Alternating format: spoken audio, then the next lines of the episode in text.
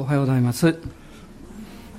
今日はあのイエス様のご降誕に関わった人たちの中でですね一人の人物のことを見たいなと思いました。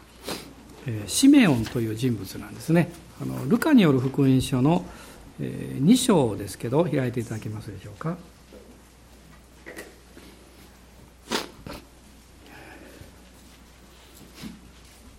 ルカによる福音書の2章です。2章の22節から35節までを一緒に読みたいと思います。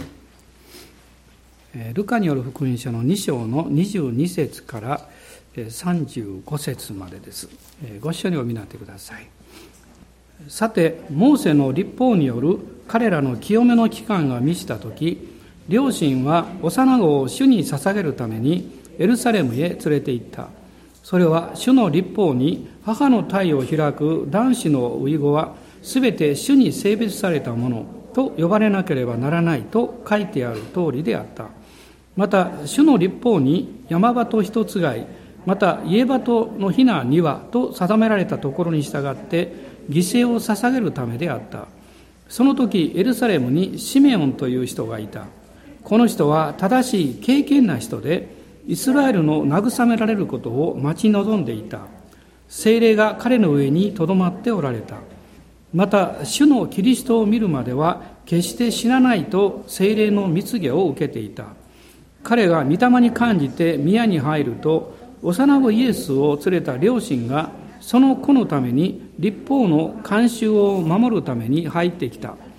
するとシメオンは幼子を腕に抱き、神を褒めたたえていった。主よ、今こそあなたはあなたのしもべを御言葉通り安らかに去らせてくださいます。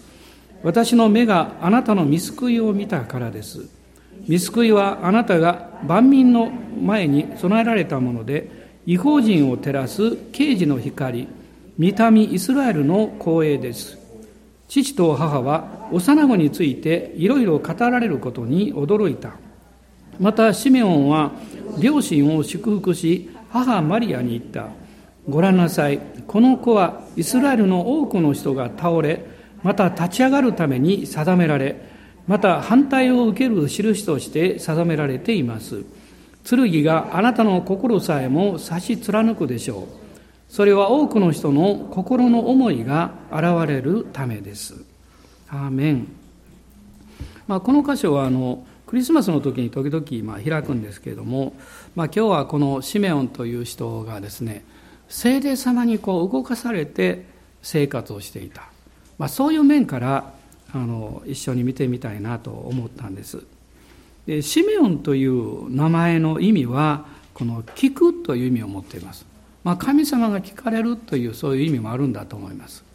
で聖書の中にはシメオンという名の人が何人か出てくるんですけどまあ、有名な人は、まあ、多分他に2人でしょうかね。1人はヤコブの息子のシメオンです、まあ、彼はですねあのヤコブの2人の奥さんがいましたけどこのお姉さんの方のですねこのレアですね。レアから生まれた2番目の息子だったんですね。でこのユダヤ人のこの伝承によりますとこのシメオンはですねずるくて荒々しくって残虐であると伝えられていた。あまり評判が良くなかったんですね。まあでもこのシメオン族というのはやはり神様によって祝福されていくわけです。でもう一人有名なのは多分ペテロだと思います、彼はシモン・ペテロと呼ばれました。これはシメオンというところから来ているわけですね。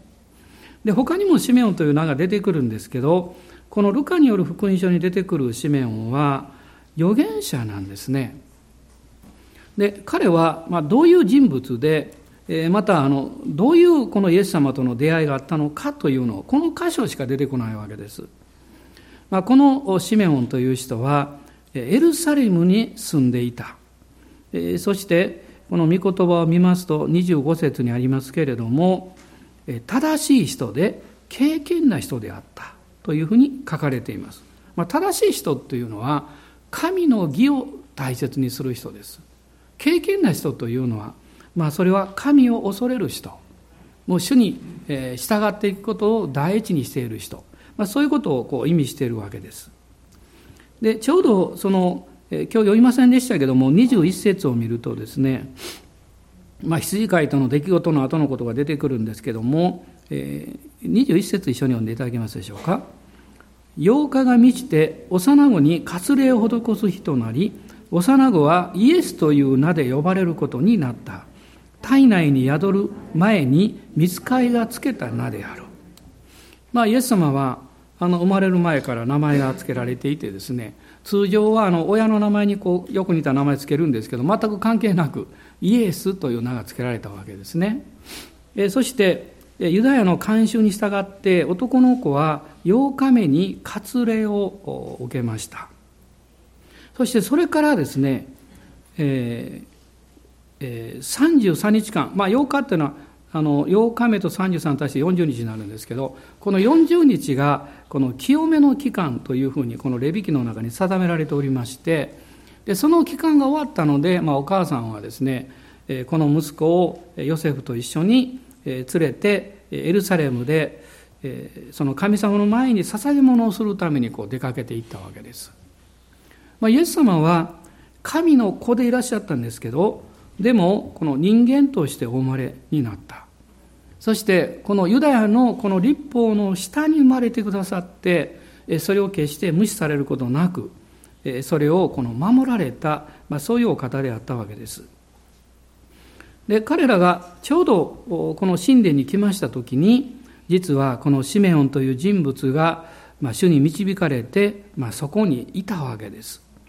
でこのシメオンの登場のまあ言葉というのはですね何か非常にこう力強く感じるんです。まあ、25節に出てくるんですけどその時エルサレムにシメオンという人がいた。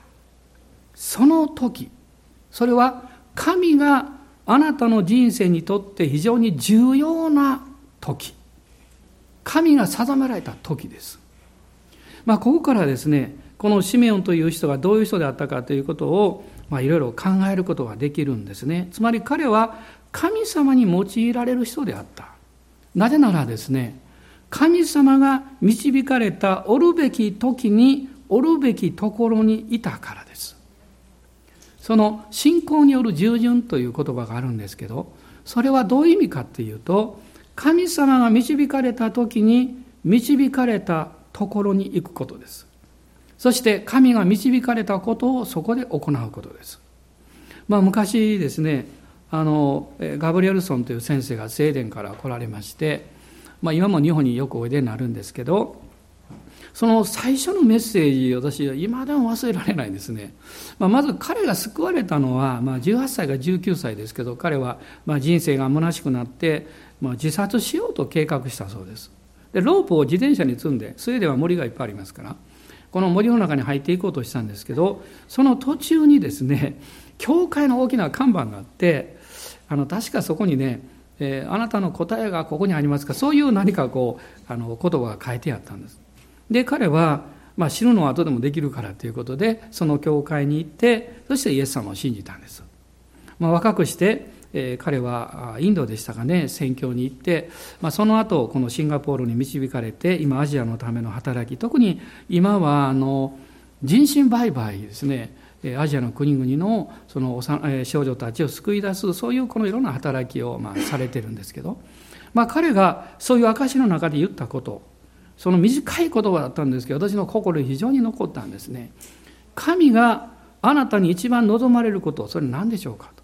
それは神が導かれた時に導かれたところにいることです。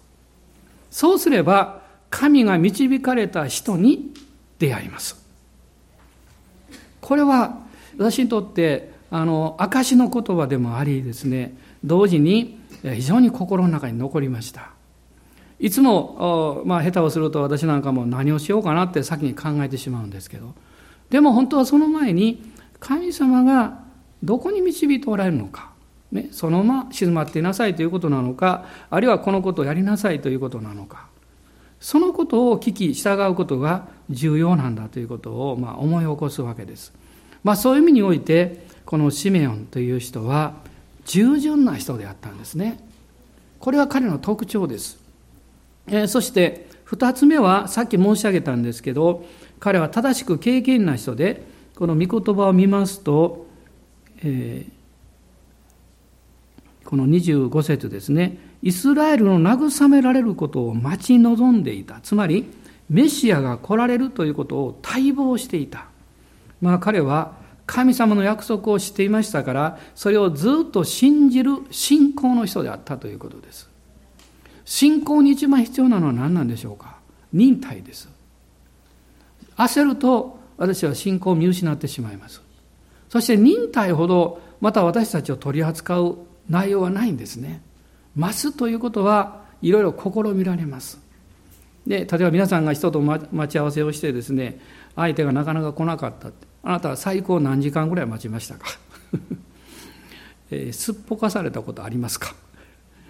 私は何時間も待って相手が来なかったことがあります。夜ですね。で、その友達に電話しました。昨日来なかったけどどうしたん？って言ったら彼が言いました。ごめん、忘れてたって言いました。ショックですね、それはね。でも、私その時思ったんですね。その、えー、私が忘れなくてよかったと思いました。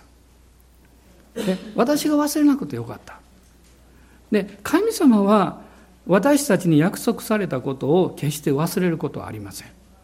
でも、それを信じた私たちが、それを忍耐してこう待ち望んでいくというのは力がいるんですね。疑ったら忍耐がなくなります。で、信じないと忍耐は続きません。でも、神様はご真実な方であるということを私たちは疑う必要はないんですね。何年であろうが、何十年であろうが。あの、私の父は94歳で救われたんですけど、まあ、計算しますと45年か6年ぐらい私が祈り始めて後で救われました。で、そのことは私にとって非常に大きな励ましでもあるんですね。である方にとっては、あなたが天国に行くまでその人が救われるのを見ることはないかもしれません。それでも神様は真実な方なんです。信仰というのは忍耐することですね。大人の方にどうぞおっしゃってください。忍耐いりますよねって 忍耐がいりますよってまさにその通りなんですね。まあ、そしてこのシメオンのもう一つの特徴は何かっていうと、えー、この26節に出てくるんですけど、えー、あごめんなさい。25節の最後でしたですね。精霊が彼の上にとどまっておられたということです。精霊が彼の上にとどまっておられた。それはどういうことでしょうか。神様からの特別な使命を受けていたということです。主があなたに望まれる時あなたが精霊に満たされる時あるいは神様の御言葉が突然あなたの心にやってくる時。例えばこういう経験ないですかね。あの台所にいてあるいは職場でですね何かふっと思った瞬間に御言葉が浮かんできた、ね、あるいはあ今私こういうことをしなきゃいけないなということを示された。これは単なる思いつきではありません。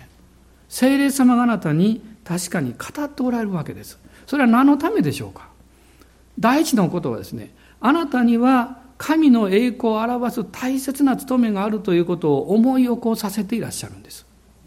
私の人生というのはですね、どんなに豊かであっても、自分のためにそれを全部使った人生であれば、やっぱり虚しいと思います。私の人生の計りは、あなたがどれだけ多くのものを持っていたからではなく、持っていたかではなくて、どれだけ多くのもの、あるいは多くのことを他の人のために用いることができたかということだと思います。神はその計りを持っていらっしゃるはずですね。シメオンという人は、その使命に生きた人です。おそらく、まあ、経済的にもおそらく豊かではなかったんではないかと思います。ででも彼は忠実な人でした。神様に導かれて生きることを忘れませんでした。ですから、この日彼は御霊に導かれて神殿にやってきたわけです。実はエルサレムというのは、このイエス様の誕生やそれから生、い立ちや弟子たちの派遣を考えるとですね3つの重要な地点があるんですね。ベツレヘムとそれから、ナザレですね。それから、エルサレムです、まあ、ナザレガリラヤも含めてですけどベツレヘムっていうのは主が誕生なさった場所。私たちもイエス様を信じて救われる場所は誰も選ぶことはできません。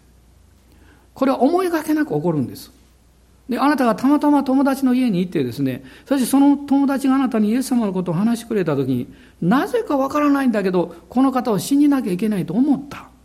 で、信じた。こういう方がいます。ね。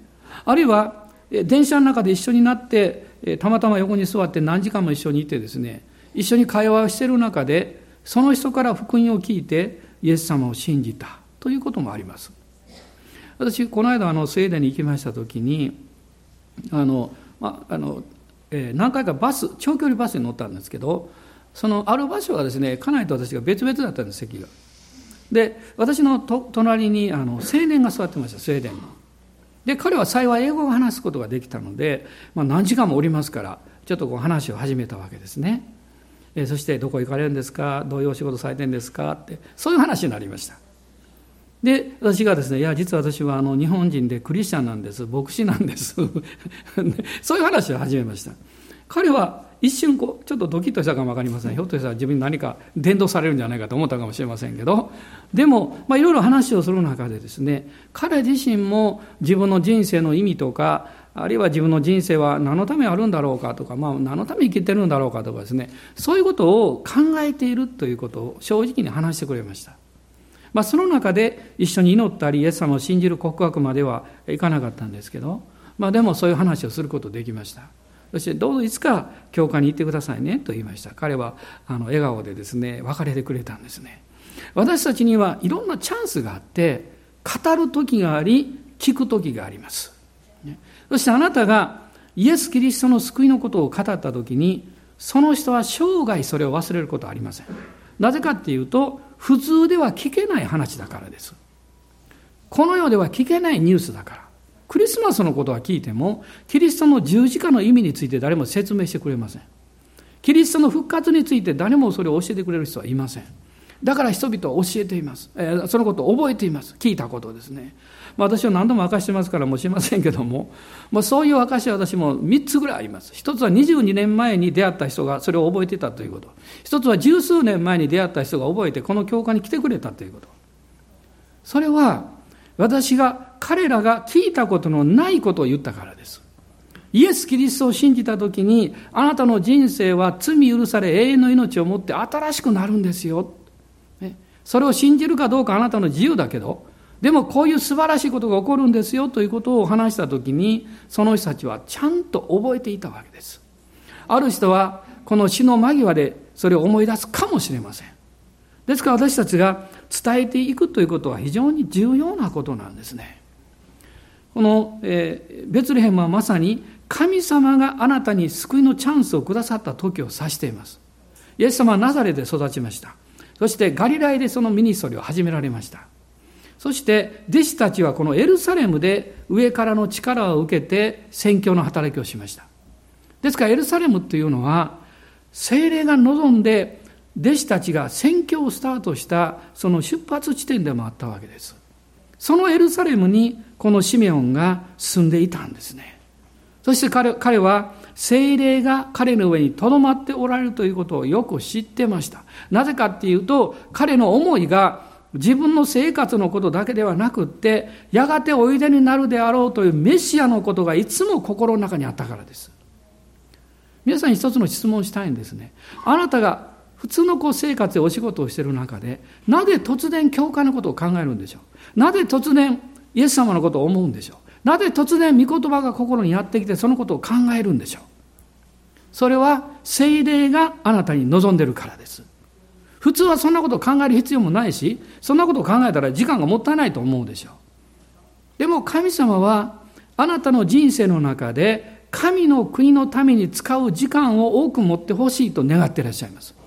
彼はまさにそのように生きた人なんですね。そこに人生の意味があって、そしてこの、まあ、生きる、生きがいというか、そういうものがあったわけです。まあ彼が精霊に導かれてこのやってきましたこの2章のまあ26節と27節の中に出てくるわけですけど彼が御霊に感じて宮に入るとというふうに書かれています。つまり精霊が望まれた時に人は神様のこの領域についての理解力を持つことができるようになるんです。これを霊的理解力と言います。第一コリントの2章の10節から16節のところを開いてください。第一コリントの2章です。2章の10節から16節です。神はこれを御霊によって私たちに掲示されたのです。御霊はすべてのことを探り、神の深みにまで及ばれるからです。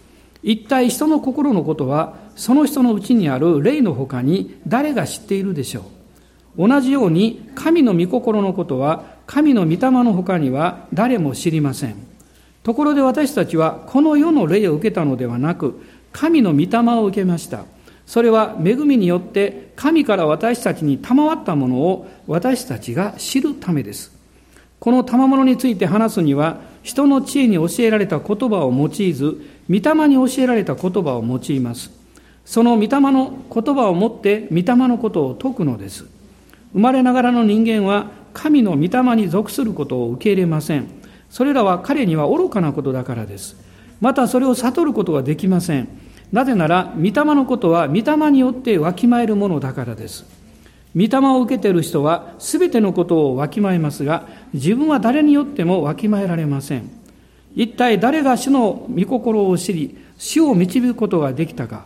ところが私たちには、キリストの心があるのです。まあ、ここだけ読むと非常に難解にこう感じるわけですけど、まあ、中身を見ていくと別に難しいことではないんですね。聖書はこう言っています。人間には人間の霊がある。そして人のことはその人の霊が一番よく知っている。この、えーまあ、事実、いわゆるこの現実感から来る事実と、その人の存在的な真実は違うんです。難しいこと言うようです。こういうことです。例えばあなたがですね、何かお腹空いたとします。今日はごちそう食べたいと思いますね。で、家族とか友達でもうちょっとお金、えー、思い切って払ってですね、えー、美味しいものを食べに行ったとします。その時あなたは満足を得ます。そして、ああ、よかったと思います。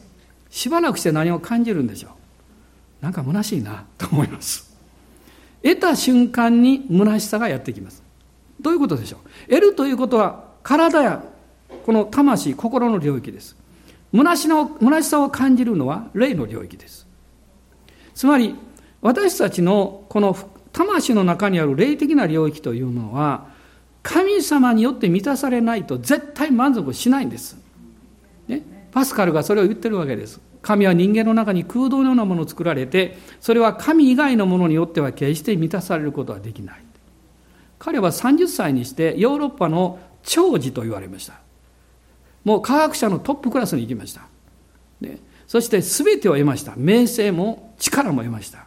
その瞬間に彼の生活は堕落し始まりしあの始まったんですね。虚しくなったからです。得た時は崖から落ちる時です。しかし皆さん、大事なことがあるんです。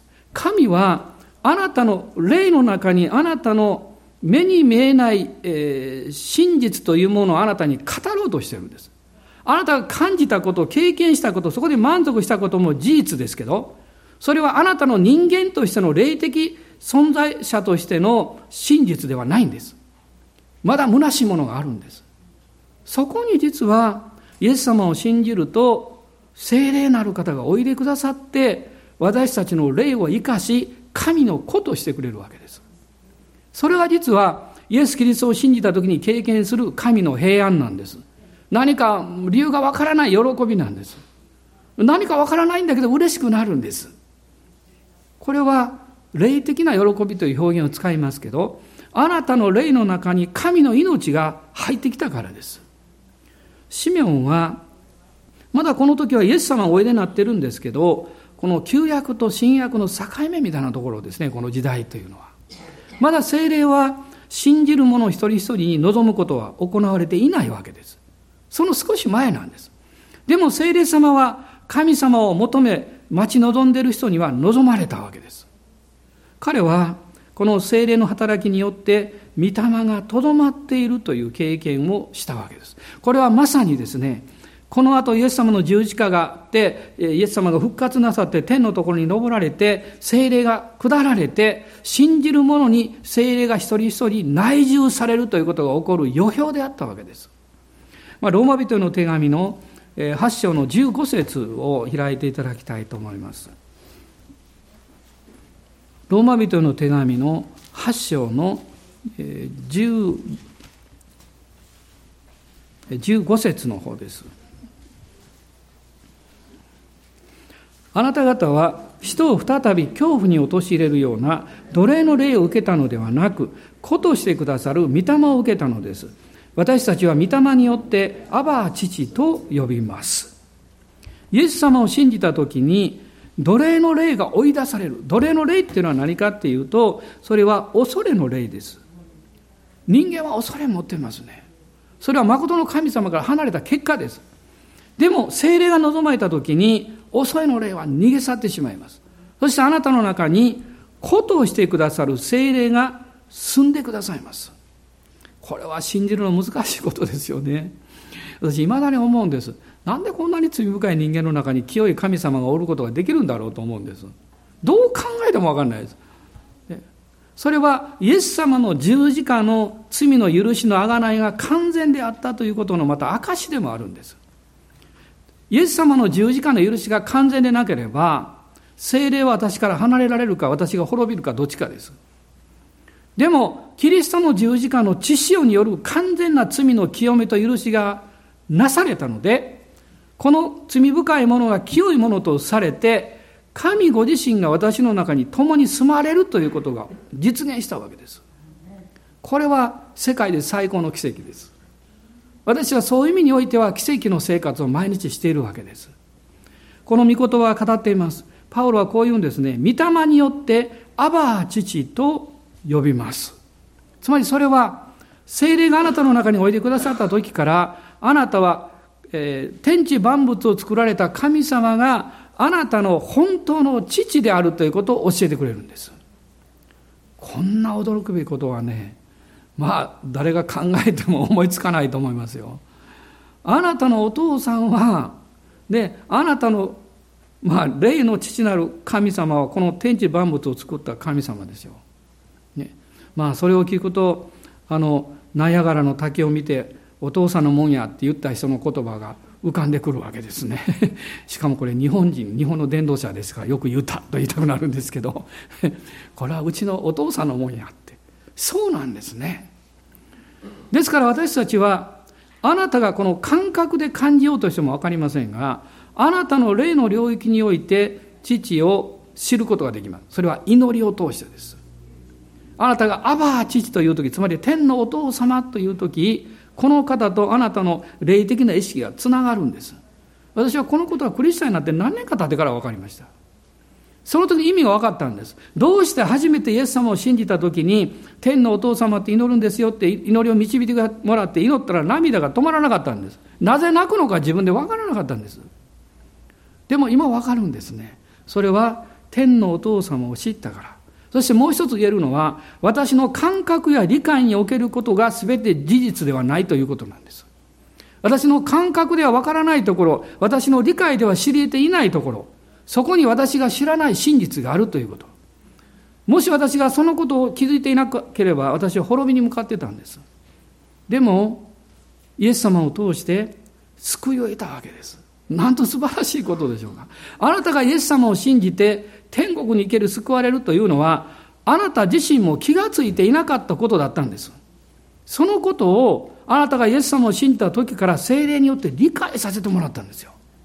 これはだから普通のことじゃないんです。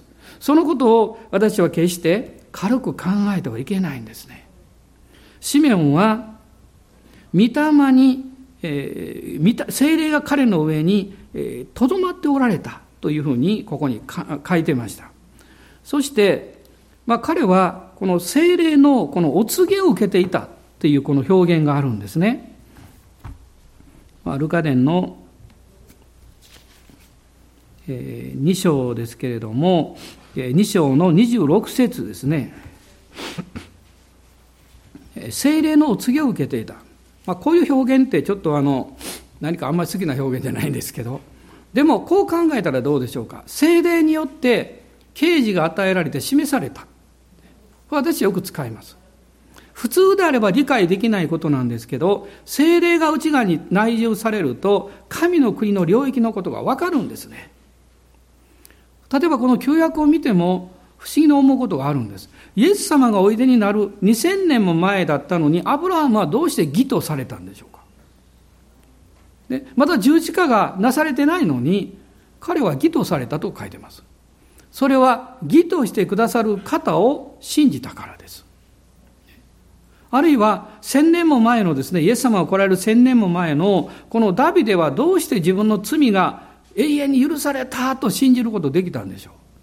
それは精霊が彼に望まれたからです。精霊が望まれた時に私たちは経験することはこの時間とかそういう歴史を超えていくんですね。神の、神の真実が私の理解になるんです。この偉大な神がこのちっぽけな罪深いですね、今でも70億いくこの人口の中で私のことなんか覚えてるんだろうか。で、先日、あの、リバイバル礼拝の後で、え、グループでディスカッションした時にね、私が行ったグループの中で出てましたね。神様忙しいよなって。たくさんの人が一緒に祈ったらどう聞くのかねって。私もそう思います。で、人間的に考えたら不可能ですね。しかし神にはできるんですね。そして神様はあなたが願い祈ってること以上のことをあなたのことを知ってるんです。なぜかっていうとたった一つ理由です。あなた愛してるから。愛はその人の願いや必要よりももっと大切なことがあるということを理解する力なんです。あなたは愛するときに初めてその人のことを理解します。愛するときにあなたに一番必要なのはあなたが言ってることではなくって実はこういうことなんですよというところまで理解します。神はそういう方ですね。神様はこのシメオンのただ単に祈りを聞かれただけじゃないんです。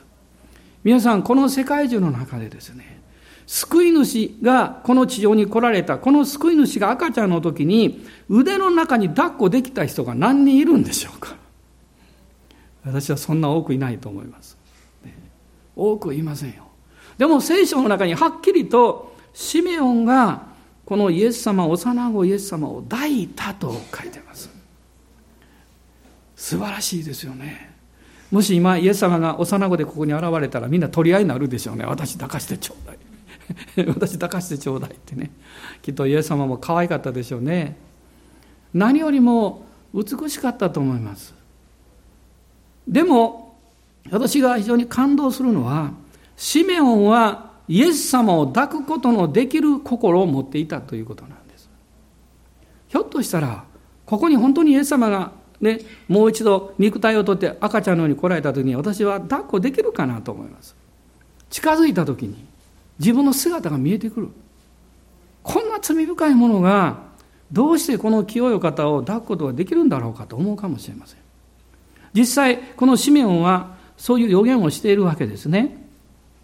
34節と5節を見ると、この子はイスラエルの多くの人が倒れ、また立ち上がるために定められ、また反対を受ける印として定められています。剣があなたの心さえも差し貫くでしょう。それは多くの人の心の思いが現れるためです。あなたが清い神に近づけば近づくほど、あなたの思いが明らかにされるんです。もし許してくれる場所がなければ、私たちは恐れて近づくことはできないんです。何かあなたが心の秘密を持っていて、それがあなたにとってあんまりいいことでなかった場合、それそれを知ってる人がそこにいたとしたら、あなたはその人のそばにいたくないでしょう。ね、離れたいでしょう。神様は全てを知ってるんですよ。でも、シメオンは近づいていって、このイエス様を抱っこしました。それは、彼がすでに精霊によって示されていたんです。この方は私の罪を許してくださるために来たんだということです。アーメン。感謝します。この方は私をあがなうために来られたんだということです。そのような啓示を持って彼は近づいたんです。そして、この27節を見ると面白い表現が出てきます。彼が御霊に感じて宮に入るとという言葉です。御霊に感じて。まあ、この言葉は黙示録の中に何箇所か出てくるんですね。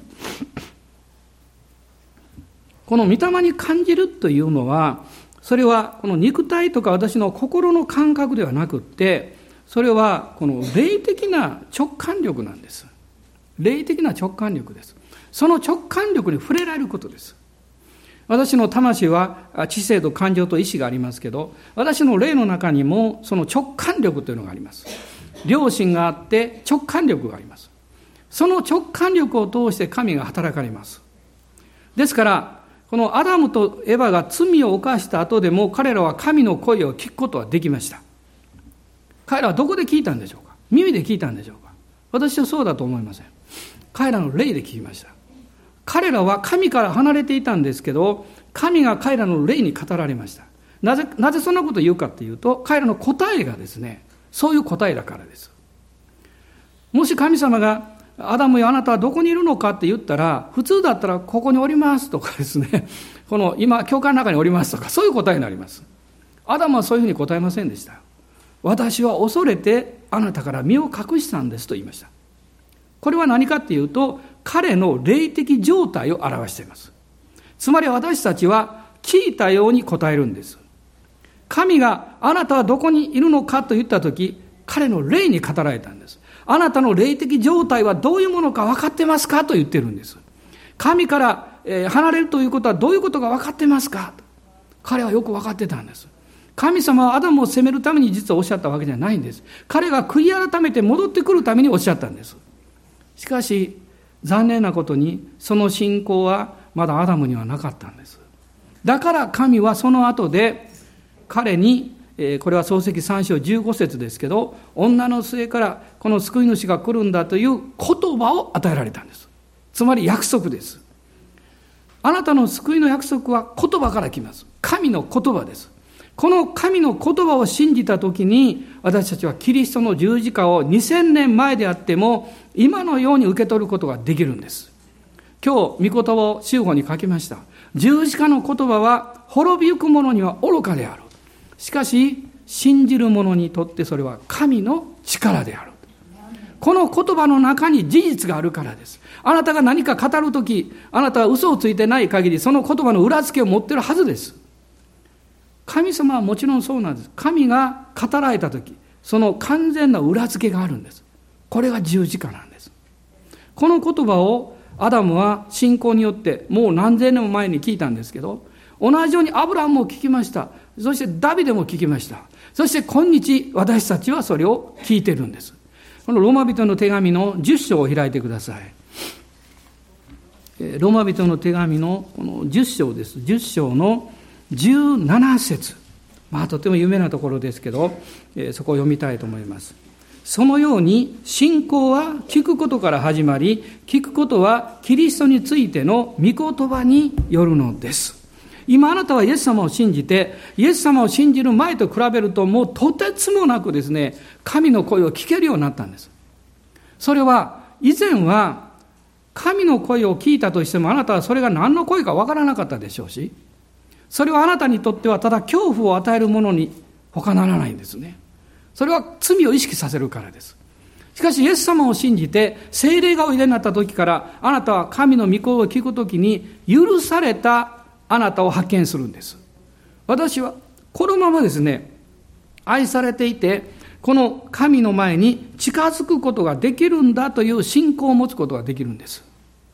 シメオンは、それをすでに経験していたんですね。シメオンはですね、やがておいでになるメシアが今目の前にいる。言われてたメシメシアですね。そしてやがて十字架にお付きになる方が今この目の前にいる。彼の感動はどれほど大きかったことでしょうか？そして彼は、え、この、え、ルカによる福音書をちょっと見てみますとね、えー、素晴らしい告白をしているわけですね。え、彼は神を褒めたたえました。そして29節主よ、今こそあなたはあなたのしもべを御言葉通り安らかに去らせてくださいます。今私の人生に与えられた最高の使命が終わりました。彼の使命は何だったんでしょう？ルカによって彼のこの経験を書き記されることです。そして世界中の人がこれを読んで、精霊に導かれた人の歩みを知ることです。今日私たちは歴史の中に生きたこのシメオンという人物が救い主に出会ったその時の物語を読んでるんですが、でも今のあなたや私と共通していることがあるんです。いや、それ以上のことがあるんです。それは、彼が腕の中に抱いた救い主は、今、十字架にかかってくださって、死からよみがえって、あなたや私の偉大な救い主であり、王となってくださった。そして、シメオンの上に臨まれた精霊は、今、内住の御霊として、あなたや私のうちに住んでくださっていて、日々にあなたに細き声として、内なる声として、私たちに語っていらっしゃる。私の心がこの世のことや自分の人生で忙しすぎると内なる声が聞こえなくなります。イライラすると聞こえなくなります。でもあなたが静まって、主の前にあなたの生活を委ねて主よと出るときに静かなこの方の声を聞くと思います。多くの場合こういうふうに聞くでしょうね。押されることはありません。平安でいなさい。私はあなたを愛していますよ。私はあなたの人生を導いていますよ。あなたの背負ってる荷物はみんな私がすでに十字架で受け取りましたよ。受け取りましたよ。あなたはただ私を信じて信頼すればいいんです。アーメン。感謝します。どうぞお立ち上がりください。主の皆をあがめましょう。今日、聖霊様が私の内側に、そして私のこの上から豊かに望んでいらっしゃいます。ですから、この方にもう一度今のあなたや私の人生を明け渡しましょう。主にお委ねしましょう。ハレルヤ。感謝します。もう悩む必要ありません。何かそのことで自分を責める必要ありません。あなたは神様から勇気と力をいただいてあなたのなせるベストを尽くせばそれでいいんです。あとは主にお任せします。御霊があなたを導いておられるからです。イエス様があなたの人生を導いておられるからです。ハレルヤ感謝します。ハレルヤ感謝します。今主の皆をあがめます。今一緒に主を賛美しましょう。アーメンハレルヤ。おーアーメンハレルヤ。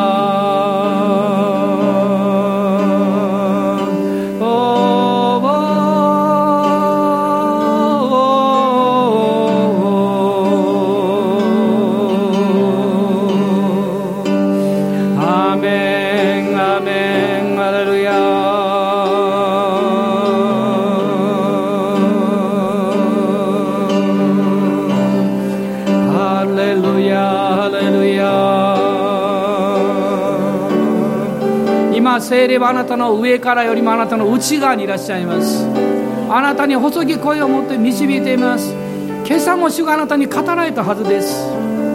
もう一度その方の声に耳を傾けてください。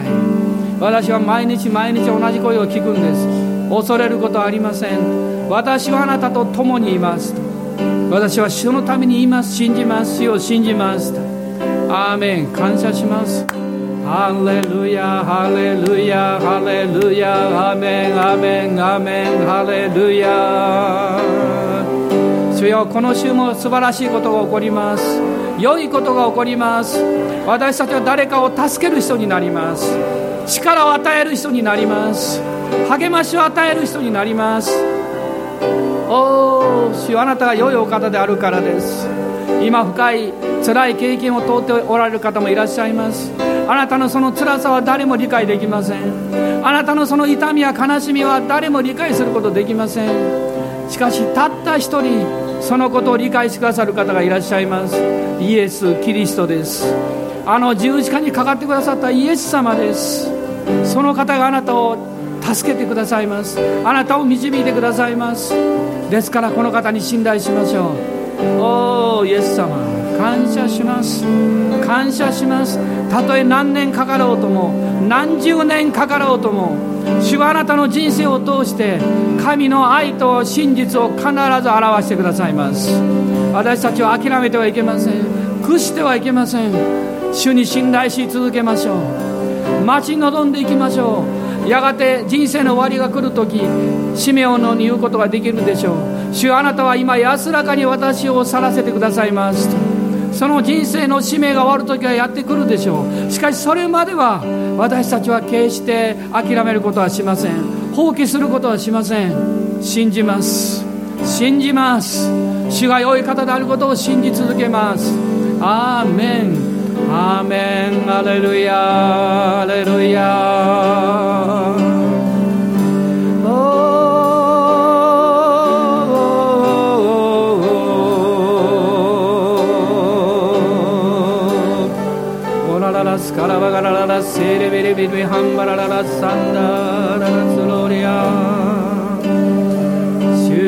方を信じます。信頼します。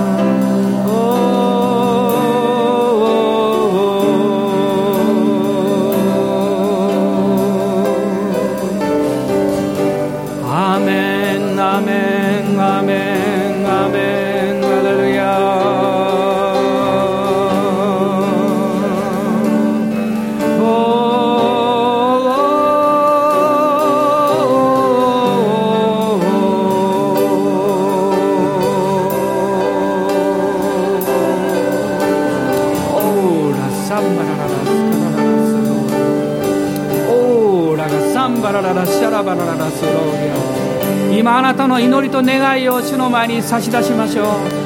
主よこのことあなたの御手にお任せしますからよろしくお願いします。あなたの最善の時に最善の場所に私を導いてください。おハレルヤハレルヤハレルヤオラバラララスカラララシャラバラララサンダラララサバララ Oh, hallelujah.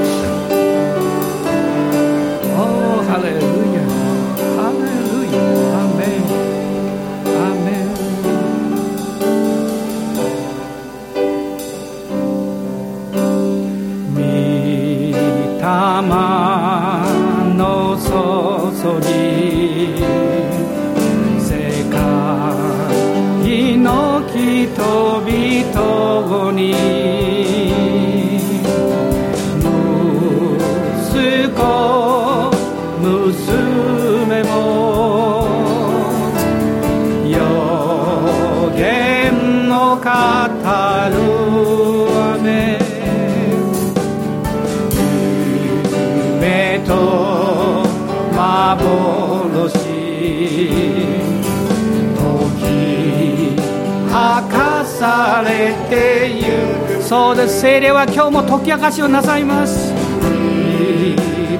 るべき主を。天高く褒めたたえる。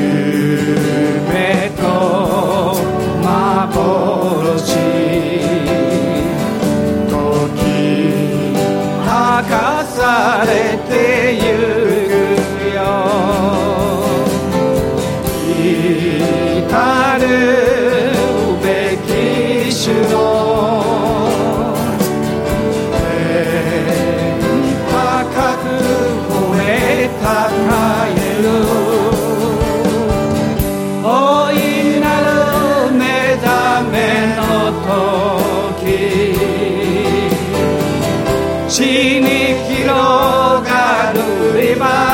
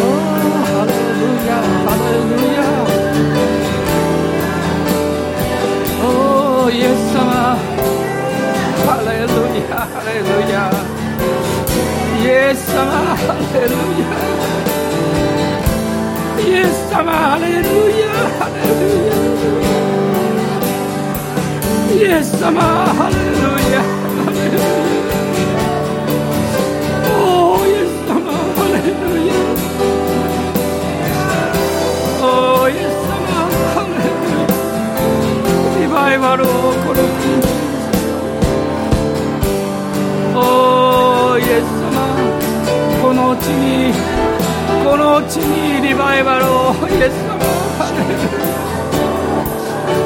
ハレルヤイエス様エス様ハレルヤ